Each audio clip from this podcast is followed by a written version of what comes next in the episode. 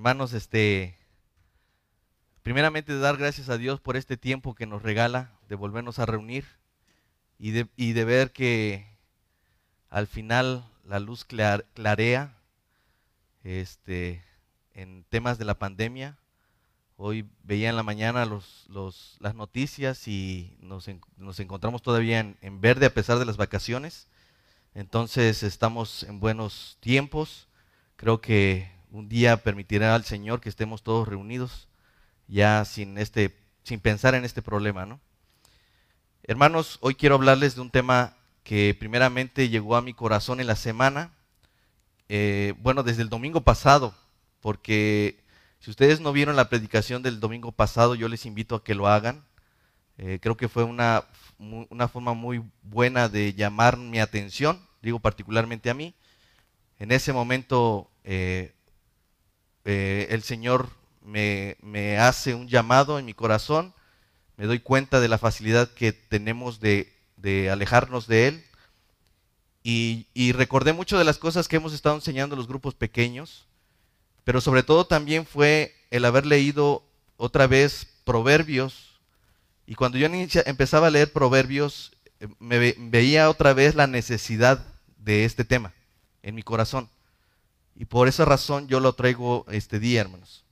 Y quiero, quiero leerles primeramente lo que yo leí, lo que me hizo pensar en esto, porque es, es lo que yo leí en la escritura. Y al final quizás ustedes entiendan por qué, por qué en mi corazón hubo el deseo de hablar de esto. Dice Proverbios capítulo, primer capítulo, desde el versículo 7, dice, el principio de la sabidu- sabiduría es el temor a Jehová. Los insensatos desprecian la sabiduría y la enseñanza. Y ese es el título de, la, la predicación. Oye, hijo mío. Oye, hijo mío, la instrucción de tu padre y no desprecies la dirección de tu madre, porque adorno de gracia serán a tu cabeza y collares a tu cuello. Hijo mío, si los pecadores te quisieran engañar, no consientas. Si dijeran, ven con nosotros, pongamos acechanzas para derramar sangre, acechemos sin motivo al inocente, los tragaremos vivos como el Seol y enteros como los que caen en un abismo. Hallaremos riquezas de toda clase, llenaremos nuestras casas de despojos. Echa tu suerte entre nosotros, tengamos toda una todos una bolsa. Hijo mío, no andes en camino con ellos.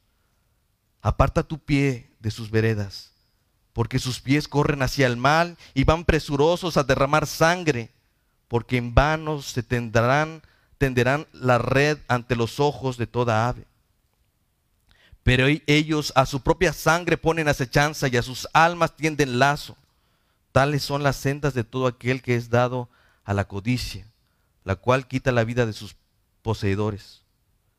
La sabiduría clama en las calles, alza su voz en las plazas, clama en los principales lugares de reunión, en las entradas de las puertas de la ciudad, dice sus razones. ¿Hasta cuándo, oh simples, amarán la simpleza y burladores desearán el burlar? ¿Y los insensatos aborrecerán la ciencia? Vuelvan a mi reprensión. He aquí yo derramaré mi espíritu sobre ustedes y les haré saber mis palabras. Por cuanto llamé y no quisieron oír, extendí mi mano y no hubo quien entendiese, sino que desecharon todo consejo mío y reprensión no quisieron, también yo me reiré en su calamidad y me burlaré cuando les viniera lo que, lo que temen, cuando vinieran con una destrucción lo que teman y su calamidad llegue como un torbellino, cuando sobre ustedes viniera tribula- tribulación y angustia. Entonces me llamarán y no responderé. Me buscarán de mañana y no me hallarán. Por cuando aborrecieron la sabiduría y no escogieron el temor de Jehová, ni quisieron mi consejo, y menospreciaron toda reprensión mía. Comerán del fruto de su camino y serán hastiados de sus propios consejos, porque el desvío de los ignorantes los matará, y la prosperidad de los necios los echará a perder. Y esta es la parte que más me gusta. Mas el que me oyere habitará confiadamente y vivirá tranquilo sin temor del mal. Amén. Hermanos, quiero hablar acerca de una parábola. Eh, lo vamos a encontrar en Lucas 8 fue, pero antes quisiera orar yo al Señor para pedir permiso. Padre bendito, gracias te doy por este día, gracias por el privilegio que me das de participar de este púlpito, Señor. Padre, hablamos de parte de ti y delante de ti, Señor. Tú juzgarás nuestros corazones, Padre. Juzga el mío ahora, Padre, te lo pido. Te ruego, Señor, que en este tiempo tú me permitas ser un instrumento de tu Espíritu Santo a fin de hablar y usar la espada de dos filos para que penetre en el corazón de mis hermanos, como lo hizo en el mío. Señor, haz tu obra en medio de nosotros. Yo sé que tú amas esta iglesia, Señor. Por eso tienes cuidado.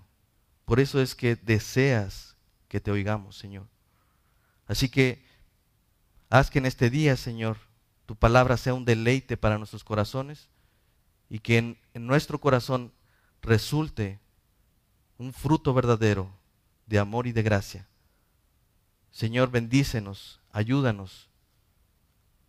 Sostén tu obra, Señor. En ti confiamos, Señor.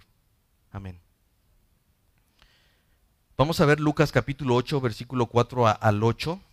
Dice, juntándose una gran multitud, y a los de cada ciudad venían a él, y perdón, y de cada, y los de, los de cada ciudad venían a él, les dijo por parábola, el sembrador salió a sembrar su semilla, y mientras sembraba, una parte cayó junto al camino y fue hollada, y las aves del cielo la comieron. Otra parte cayó sobre la piedra, y nacida se secó, porque no tenía humedad. Otra parte cayó entre espinos y los espinos que nacieron juntamente con ella la ahogaron. Y otra parte cayó en buena tierra y nació y llevó fruto al ciento por uno. Hablando estas cosas decía a gran voz, el que tiene oídos para oír, que oiga. Miren, ¿de dónde surge esta parábola? ¿Por qué a Jesús le pareció bien hablar de esto? Siempre es importante el contexto, hermanos. De hecho, eh, el contexto inmediato va a ser todo el capítulo 7 eh, Jesús en el capítulo 7 lo primero que encontramos es que está sanando al, siervo de centurión. Ustedes recuerdan esa historia. Él dice que no haya dado más tanta fe en Jerusalén como la de este centurión. Después, eh, rumbo eh, ese camino, se encuentra con una viuda, la viuda de, Naín, y ahí resucita a su hijo. ¿Se imaginan de lo que acaban de ser espectadores, tanto los discípulos como toda esta gente que le seguía? Después, en medio de todo esto, Juan el Bautista envía a sus discípulos a preguntar a Jesús si él era el que, el que estaban esperando o tenían que esperar a otro. ¿Él es el que había de venir o estaban esperando a otro? Después de eso, Jesús le manda a decir un recado a Juan para que él no haya tropiezo en, Cristo y posteriormente entra a una cena con Simón el fariseo y ahí donde hace una, una ilustración o usa un, tipo de parábola, ¿no? Posteriormente nos encontramos en el capítulo 8 y ahí está la parábola del sembrador. ¿Por qué es importante conocer el contexto, hermanos? Porque toda la gente, si nos damos cuenta, toda esta gente que venía con él, y aún la que se fue añadiendo de todas las aldeas, habían sido testigos de los milagros que Jesús hacía, pero no le creían a, él. Por eso creo que Jesús usa esta, esta eh, eh, por eso es que Jesús inclusive le manda decir a, a Juan el Bautista, ¿no? Y le dice, Vayan y hagan saber a Juan lo que han visto y oído. Los ciegos ven, los cojos andan, los leprosos son limpiados, los sordos oyen, los muertos son resucitados y a los pobres es anunciado el Evangelio. El texto comienza de esta manera, el que estamos estudiando dice, juntándose una gran multitud. Yo quiero que eh, podamos también tener en mente ahora para poder estudiar quiénes estaban allí. ¿Cuál era el público de Jesús? pues los primeros, el, bueno, al menos el versículo 4 nos dice que su público estaba compuesto por una multitud de gente que venía de toda ciudad y aldea. Pero en los primeros tres versículos vamos a encontrar del capítulo 8 que allí estaban los doce, es decir, sus discípulos, pero también algunas mujeres que venían con él, incluyendo a María Magdalena, de la cual sacó varios demonios. Así que en el contexto mucha gente le seguía para oírle hablar. El problema es que no le podían entender. Le oían con sus oídos, pero no le escuchaban.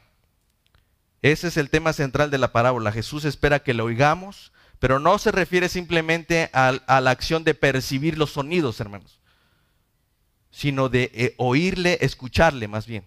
¿Cuál es la diferencia entre oír y escuchar? Oír es percibir por medio del órgano del oído cualquier sonido, pero escuchar es prestar atención a lo que se oye. Así que básicamente todo lo que voy a hablar es acerca de esto, de escuchar, no de oír, de escuchar. Este no era un problema necesariamente para los incrédulos, no solamente de los fariseos, no solamente de la gente que estaba allí eh, eh, puestos para escuchar a Jesús, aún sus propios discípulos no entendían de lo que Jesús hablaba. Por eso nos encontramos ya en el versículo 9 al 10, donde Jesús, donde, perdón, los discípulos le preguntan diciendo, ¿qué significa esta parábola? Y él le dijo, a ustedes les es dado conocer los misterios del reino de Dios, pero a los otros por parábolas para que viendo no vean y oyendo no entiendan. Miren, las parábolas no, no son necesarias. Voy a tratar de aclarar esto porque pensamos que las parábolas eran algo que no se podía entender.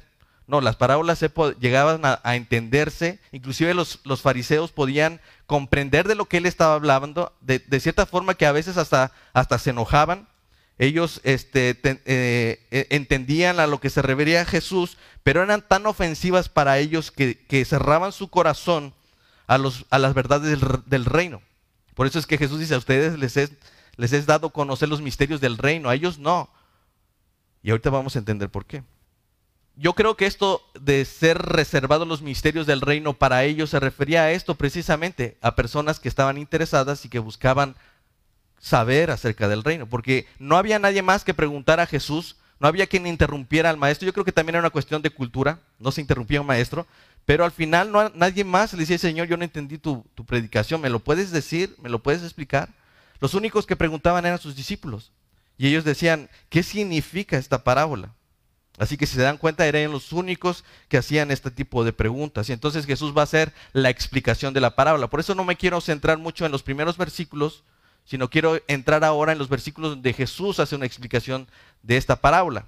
Algo bueno de esta parábola es que Jesús lo explica, ya no tengo que hacer yo un estudio profundo de esto, ni tengo que hacer una alegoría de esta, de esta parábola, porque Jesús es el que lo explica. Entonces vayamos allí en los versículos 9, desde el versículo 9, y dice, esta pues es la parábola. La semilla es la palabra de Dios y los de junto al camino son los que oyen y luego viene el diablo y quita de su corazón la palabra para que no crean y se salven. Los de sobre la piedra son los que habiendo, habiendo oído recibieron la palabra con gozo, pero estos no tienen raíces. Creen por algún tiempo y en el tiempo de la prueba se apartan. Lo que cayó entre espinos, estos son los que oyen, pero oyéndose son ahogados por los afanes, las riquezas y los placeres de la vida y no llevan fruto. Mas la que cayó en buena tierra, estos son los que corazón bueno y recto retienen la palabra oída y dan fruto con perseverancia. Miren hermanos, no sé ustedes, pero cuando yo estaba en otra iglesia, a mí me enseñaron que esto, Jesús estaba tratando de hablar de cuatro tipos de corazones. O sea, ese tipo, esos cuatro tipos de tierras, inclusive yo, cuando estaba en el ministerio de niños, no aquí, sino en aquella iglesia, enseñaba lo mismo respecto a que había eh, cuatro terrenos o cuatro tipos de tierra, ¿no? Superficies. Sin embargo, yo creo que solamente está hablando Jesús de dos tipos de, superficies, o, como lo nosotros manejamos, es como dos tipos de corazones, ¿no? ¿Dónde cae la semilla de la palabra? ¿En qué tipo de corazón? Y yo creo que Jesús solamente está ejemplificando dos tipos de corazones. Aunque Jesús menciona cuatro tipos de superficies, en realidad solo quiere ilustrar dos. Y esos son mis primeros dos encabezados. Es decir, la superficie o corazón donde la semilla cae pero no da fruto. Y la segunda es la superficie o el corazón donde la semilla cae y lleva fruto con perseverancia. Esos son mis dos encabezados. Voy a empezar con el primero, hermanos. La superficie o corazón donde la semilla cae pero no da fruto. Voy a hablar de sus características. Y pongan atención a su palabra, hermanos, ahí en, en su Biblia. Primero, Primero, hermanos, oyen, pero no entienden. En los tres ejemplos que vemos allí, para hablar de este corazón, todos oyeron. Pongan atención, mira cómo lo dice desde el principio. Y los, que, y los de junto al camino son los que oyen. Luego, los que, son de la los que son sobre la piedra, esos son los que habiendo oído. Y luego, los que cayó entre espinos, estos son los que oyen. Todos oyen. Eh, en ese sentido, miren hermanos, muchos tenemos la disposición de oír, pero lo mismo que tenía la disposición de oír que estas personas que seguían a Jesús. Así, oían. En este caso, los tres eh, terrenos de los cuales Jesús está hablando, en los tres casos está oyendo, están oyendo. Otra de las características, hermanos, es que el diablo toma parte fácilmente de sus vidas. Dice, viene el diablo y quita en su corazón la palabra. Para estas personas es fácil que la palabra implantada, la palabra que se ha dado, sea quitada de manera inmediata por parte del diablo. Es, no sé si ustedes alguna vez han sido objeto de robo. Em, no sé si a mano armada o con alguna arma. Y obviamente no se pueden resistir al, atraco. Pero ¿qué pasaría si tú tuvieras un chaleco, si supieras que tienes un chaleco y tienes una arma mayor que la de él, estarías dispuesto a luchar, ¿verdad? A veces estamos desarmados, como lo dice Efesios, no tenemos puesta una armadura, ¿no? Y es fácil, es muy fácil, hermanos, que cuando se te implante esa palabra, el diablo, er, er, eres de, un corazón que, no necesita hacer gran esfuerzo el diablo solamente te siembra otra cosa. De hecho, posteriormente eso van a encontrar eh, que Jesús habla acerca de la parábola de la, de, la, de, la, de la cizaña y el trigo y cómo crecen juntos. Entonces, muchas veces nosotros tenemos un corazón tan frágil, hermanos, que es tan fácil que la palabra que ha sido implantada sea quitada solamente por otro pensamiento inicuo. Es fácil que nos hablen a nuestros oídos y nos endulcen ese oído y nos digan, tú vas a poder lograr esto, tú puedes hacer esto, eh, yo merezco, yo merezco, etc. Pero recuerden lo que la palabra de Dios dice en 1 de Pedro 5.8.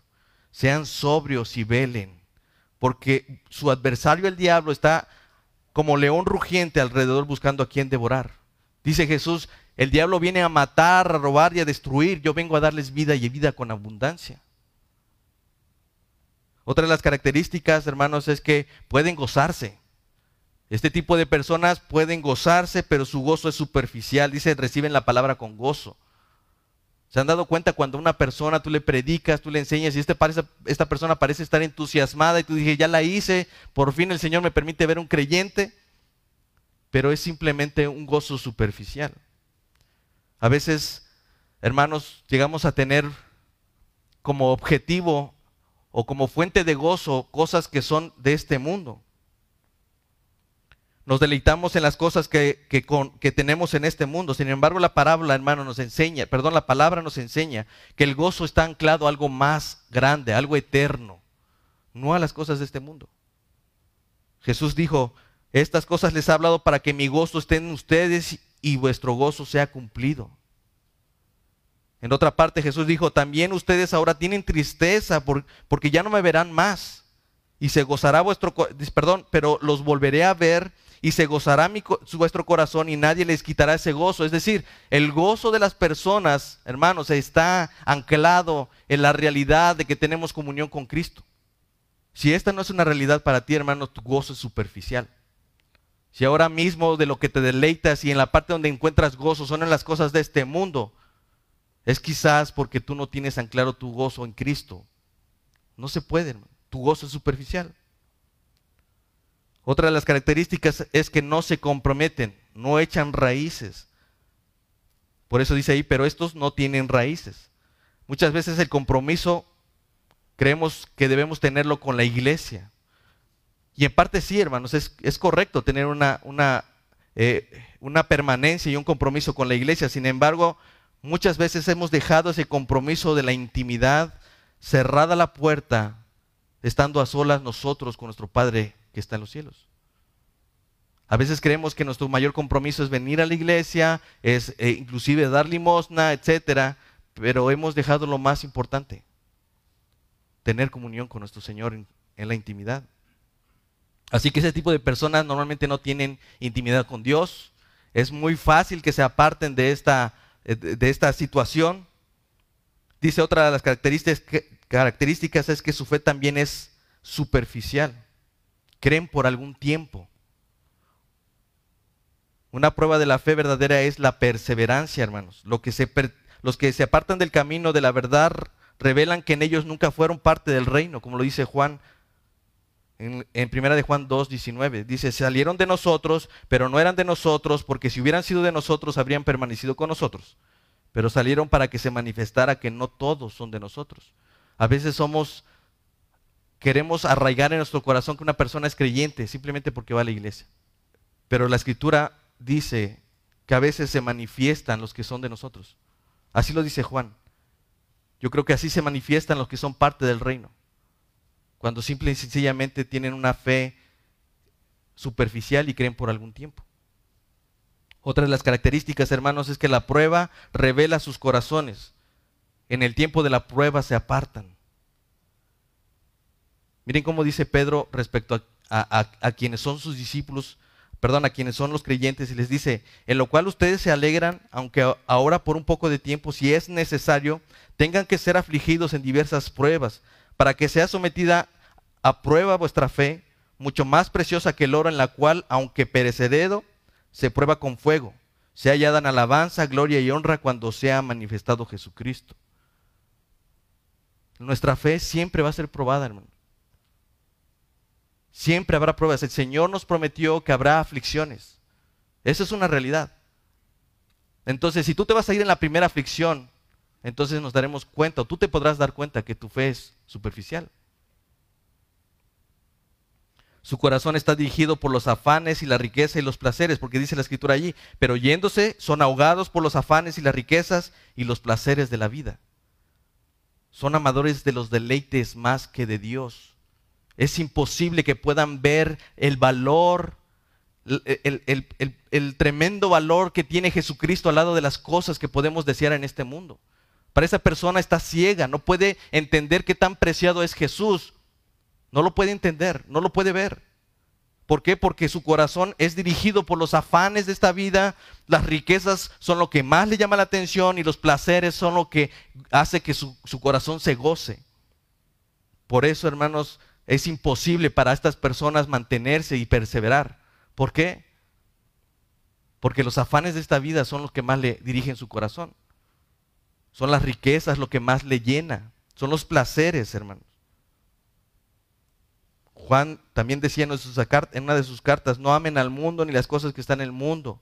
Si alguno ama al mundo y el amor del Padre, el amor del Padre no está en él, porque todo aquel, todo lo que hay en el mundo, los deseos de la carne, los deseos de los ojos y la vanagloria de la vida, no provienen del Padre, sino del mundo. Y el más importante característica de todos estos hermanos es que no lleva frutos.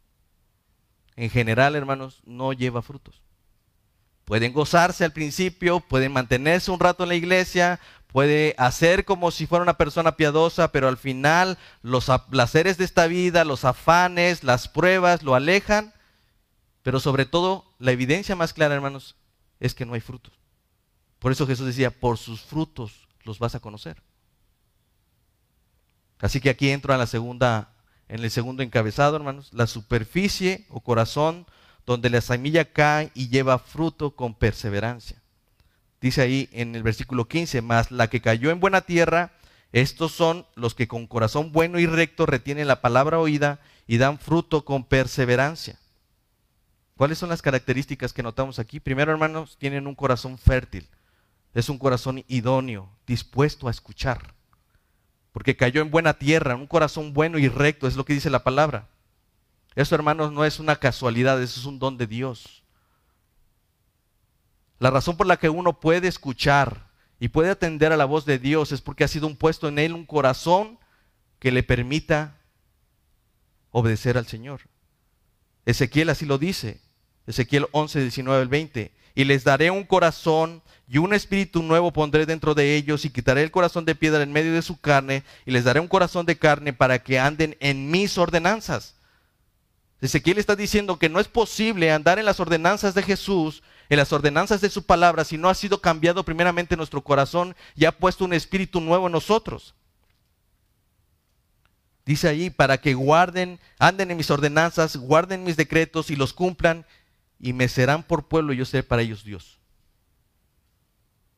Así que la primera característica, hermanos, de estos es que retienen la palabra tienen un corazón bueno, disponible, dispuesto a escuchar, no solamente a, oír, hermanos. También otra de las características es que retienen la doctrina, no solo la oyen, sino la ponen por obra. Retienen la palabra oída. Esa es la diferencia, hermano. Lo que están escuchando lo ponen por obra. No es simplemente llenar nuestras cabezas de información. Yo puedo tener un CPU aquí con una memoria de más de 30 terabytes de, procesamiento, de espacio. Hermano, no es solamente llenar tu mente de información. Es que retengas la palabra oída. Santiago lo diría de esta forma, sean hacedores de la palabra y no tan solamente oidores, engañándose a ustedes mismos, pensando que por saber o memorizar el versículo, ya saben y ya entienden y ya retienen. No es así. Y pero el tercer, la tercera característica, la más importante, es que llevan fruto y perseveran en ello. Dan fruto con perseverancia, dice el Señor. Este fruto no depende solamente de nuestra capacidad de interpretar la Biblia, sino de tener una comunión con nuestro Señor. Jesús dijo, yo soy la vid y ustedes son los pámpanos, el que permanece en mí y yo en él, este lleva mucho fruto. Porque separados de mí nada pueden hacer. El que en mí no permanece será echado fuera como pámpano y se secará y los recogen y los echan en fuego y arden. El aspecto principal de esta analogía, hermanos, es que la capacidad de dar frutos, es decir, el poder de vivir una vida fructífera delante de Dios, proviene de Jesús si permanecemos relacionados con Él de manera vital. No es una experiencia nada más, hermano. No es simplemente que un día nos topamos con, con esta palabra bonita y nos fuimos a casa como si nada hubiera pasado. El aspecto de lo que Jesús está diciendo es que lejos de mí, separados de mí, nada pueden hacer. Es decir, si tú no permaneces con Cristo, ¿qué esperas que, resulte de ello? ¿Te estás preguntando por qué te está yendo mal? ¿Te estás preguntando por qué las cosas te están saliendo mal? ¿Has tenido una vida vital, una vida relacional con Jesús de manera vital? Porque dice el Señor que separados de Él nada pueden hacer, hermanos. Y esto no es, no es, un aspecto sentimentalista de que yo un día acepté al Señor en mi corazón y que por esa razón el Señor me, debe de dar ese, esa realidad. No, lo que está diciendo es una relación de permanencia vital, es decir, todos los días, así como es el agua necesaria para nuestro cuerpo, así como es necesaria el, respirar todos los días, así debe ser necesaria nuestra relación con Dios. Es vital, si no yo muero. No es cuánto sabemos de Él, sino cuán relacionados estamos con Él. Una permanencia en Él asegura los frutos de Cristo en nuestras vidas y definitivamente los frutos son una evidencia de que vivimos en Él. Por eso dice ahí, por sus frutos los conocerán. El Señor dice de alguna forma, ¿acaso se recogen uvas de los espinos o higos de los abrojos? Así todo buen árbol da buenos frutos, pero el, pero el árbol malo da frutos malos. No puede el árbol dar malos frutos, ni el árbol malo dar frutos buenos. Es decir, que nuestro comportamiento manifiesta la semilla que el Señor sembró en nuestro corazón. El fruto revela el tipo de árbol que soy. No puede ser diferente. Todo árbol que da, así dice el texto, mire, concluye, todo el árbol que no da buen fruto es cortado y echado al fuego, así que por sus frutos los conocerán. ¿Quieres saber, hermanos, tus frutos? Hoy es que el hermano, sus frutos. Yo creo que este texto podría tener o compartir un tipo de paralelismo con otro, con, lo que Jesús había dicho en Juan 15, 15, 6. El que en mí no permanece será echado fuera como pámpano y se secará y lo recogerán y lo echarán al fuego y arderán. ¿Cuáles las dos similitudes? ¿Qué, ¿Qué, tienen en común estos dos textos? Todo buen árbol que no da buen fruto es cortado y echado en el fuego. Así que por los frutos los conocerás. ¿Qué tienen en común? Ambos hablan del fruto que debería producir el el árbol y el pámpano. Y también hablan del destino del árbol y de un pámpano que no produce frutos. Ahora, hermanos, no solamente se trata de dar fruto, sino de dar buen fruto. No son solo obras, no solo llegar a la iglesia, no es solo leer devocionales todos los días, no es solo dar limosnas, no es solo parecer piadoso, es algo más que un fruto aparente de piedad. Es un buen fruto. ¿Ustedes recuerdan lo que enseñaba Dan la semana pasada? Nos hablaba un poco acerca de, de Saúl, de alguien que pretendía que estaba obedeciendo, o sea, él le creía fervientemente que estaba obedeciendo a Dios. Ahí vemos en Samuel, 1 Samuel 15, 20, y Saúl respondió a Samuel, antes bien he obedecido la voz de Jehová y fui a la misión que Jehová me mandó. Estaba seguro de estar cumpliendo al pie de la letra lo que el Señor le había dicho, pero ¿qué tuvo que haber sido? Confrontado por Samuel. Y, es ahí donde salen las palabras necesarias para entender. No solamente es oír, hermanos, es obedecer, es poner por obra, es retener la palabra oída y ponerla por obra. Por eso le dice, se complace Jehová tanto en los holocaustos y víctimas como en, lo que se, en que se obedezca la palabra de Jehová. Ciertamente el obedecer es mejor que los sacrificios y el prestar atención que la grosura de los carneros. Porque como pecado de adivinación es la rebelión y como ídolos de idolatría es la obstinación. A veces somos tan obstinados creyendo que estamos sirviendo al Señor. Creemos que nuestro corazón realmente nos ha motivado a buscar la justicia de Dios y la santidad de Dios. Pero por tus frutos serás conocido. Así que de qué depende un buen fruto, hermanos? Jesús dice, de permanecer en mí. Permanezcan en mí. De perseverar en mí. Eso es lo que Jesús dice. Lucas lo dice así, el, buen, el hombre bueno del buen tesoro de su corazón saca lo bueno y el hombre malo del mal tesoro de su corazón saca lo malo, porque de la abundancia del corazón habla la boca. De eso que tú hablas, hermanos, es lo que hay en tu corazón. No te sorprenda, del corazón salen los malos pensamientos. No es, no es lo que tú ingieres lo que te contamina, es lo que tú dices lo que contamina. Eso es lo que Jesús dijo. Así que definitivamente oírle implica o significa entenderle y obedecerle. Hermano, escúchame bien, si tú estás aquí para escucharle, entonces buscarás obedecerle, a poner por obra sus mandamientos y sus decretos.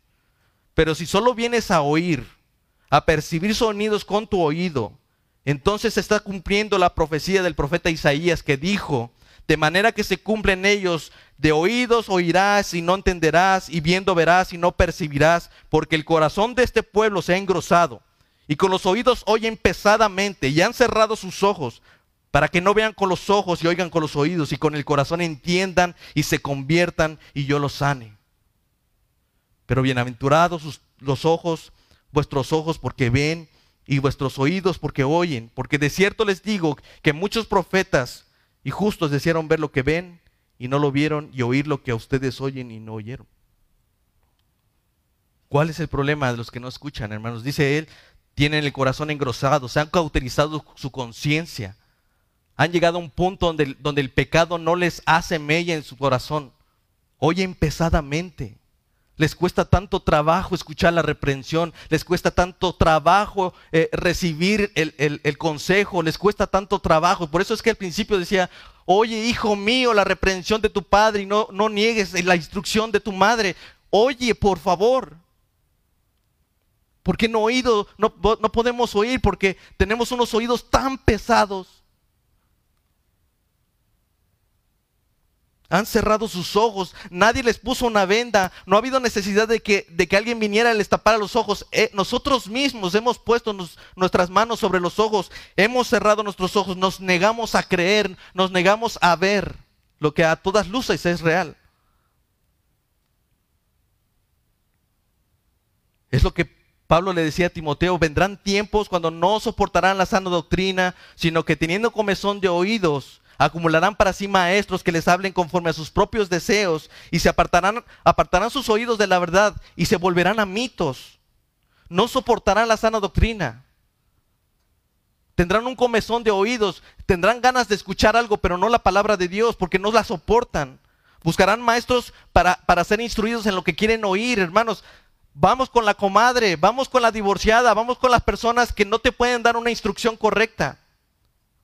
Vamos con el incrédulo, con el compadre que siempre está conmigo. Ese es mi maestro. ¿Qué es lo que ha hecho este mundo? Yo no puedo creer que haya personas que son artistas, se dedican a hacer modelaje, a hablar de, eh, eh, de, hacer cine, y, tú, y ellos tienen una postura respecto al aborto, a la unión homosexual, y los hemos recibido como maestros, como si ellos fueran expertos. Hemos negado lo que la ciencia dice, hemos negado lo que los doctores dicen y hemos preferido encontrarnos maestros que nos digan lo que yo quiero escuchar. Tienen comezón de oír, que hablen lo que ellos quieren oír, no lo que no, soportan la sana doctrina, no, no soportan el ser reprendidos por la palabra. Apartan ellos mismos sus oídos de la verdad y prefieren escuchar un cuento de hadas o una fábula. Lo prefieren.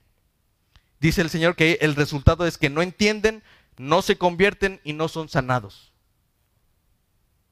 Pero ¿cuál es el gozo de los que sí escuchan, hermanos? Son bienaventurados, son doblemente felices, felicísimos son. Pueden ver con sus propios ojos, no porque no porque ellos tenían la capacidad o la virtud de poder entender la palabra más que otros, sino porque el Señor quitó ese espíritu, quitó esa venda que estaba en nuestros ojos y nos permite ver. Podemos oír, hermanos, podemos escuchar. Por eso, por eso Jesús le dice, vayan y díganle a Juan lo que han visto y han oído. Y bienaventurado el que no haya mí tropiezo, dice. ¿Por qué deberíamos escuchar a Jesús, hermanos? Primero porque sus palabras, las palabras de Jesús son autoridad. Él habló no de su propia boca, no, habló de, de sí mismo. Él siempre dijo, las palabras de mi Padre son las que vengo yo a hablar. Segundo, las palabras de Jesús son palabras de Dios y son autoridad, perdón. Había gente que se admiraba de su doctrina porque él enseñaba como quien tiene autoridad. Y hay quienes decían, jamás hombre alguno había hablado como este hombre. Pero sobre todo, hermanos, la palabra de Jesús tiene vida eterna. Por esa razón deberíamos escuchar. No solamente oír, Por eso dice, para que no vean con los ojos y, con los, y, oigan con los oídos y con el corazón entiendan y se conviertan y yo los sane.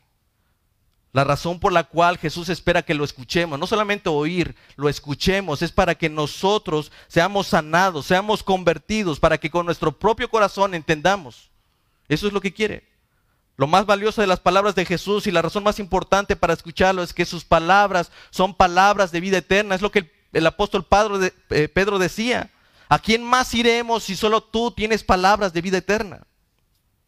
Jesús lo dijo, de cierto, de cierto les digo, que el que oye mi palabra y cree en aquel que me envió tiene vida eterna y no vendrá condenación, mas ha pasado de muerte a vida.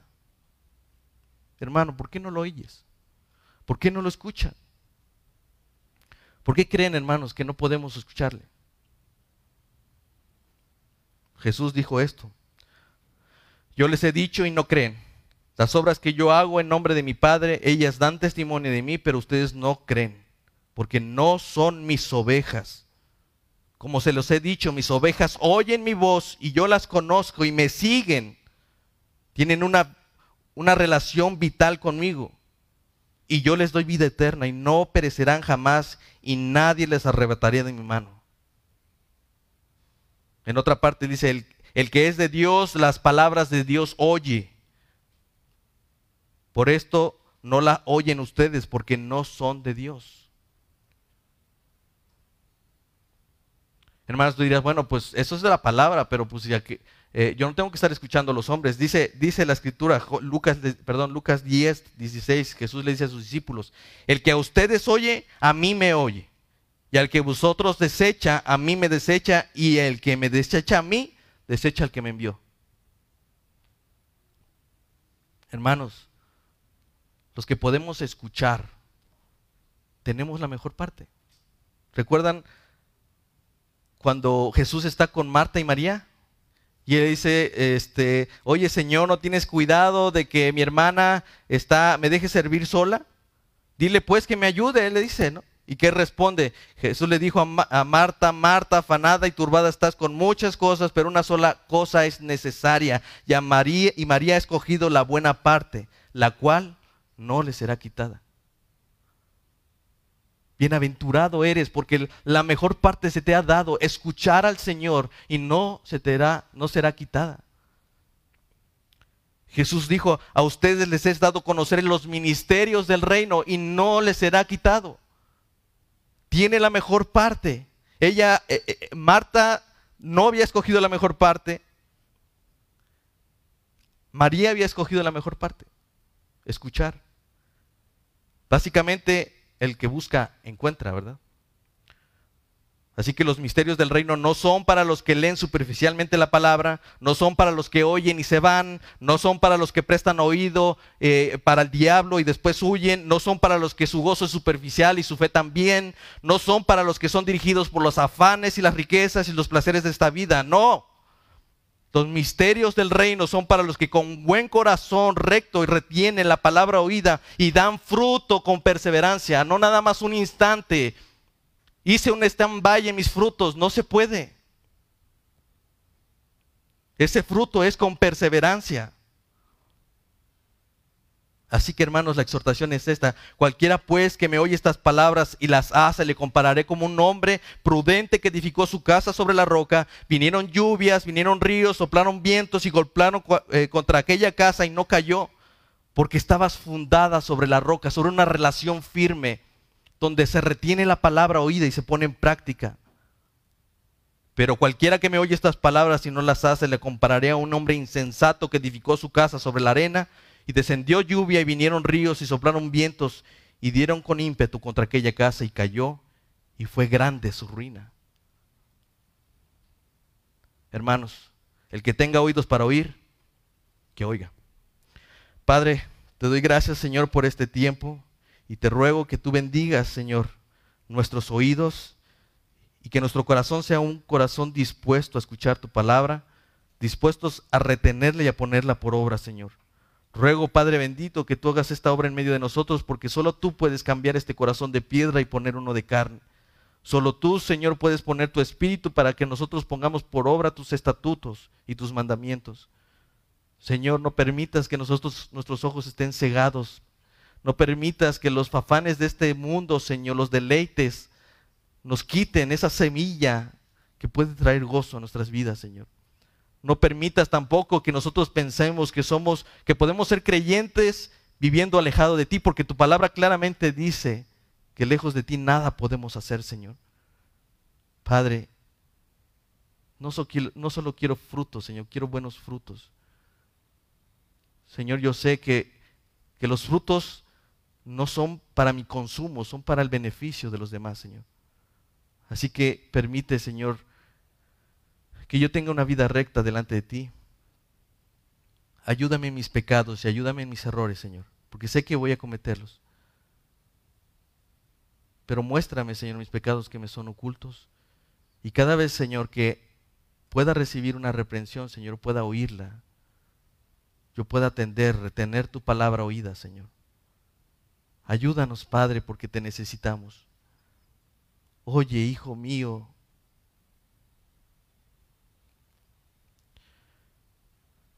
Ayúdame a atender tu voz, Señor. Padre, te amamos y deseamos escucharte, no solamente oírte, deseamos escucharte, Padre. En el nombre de Jesús. Amén. Hermanos, estamos despedidos, Dios les bendiga, me da mucho gusto verlos y esperemos en el Señor que, que todo vaya bien en esto de la pandemia y podamos estar más, todavía más reunidos, hermanos. Dios les bendiga y que tengan un buen inicio de semana.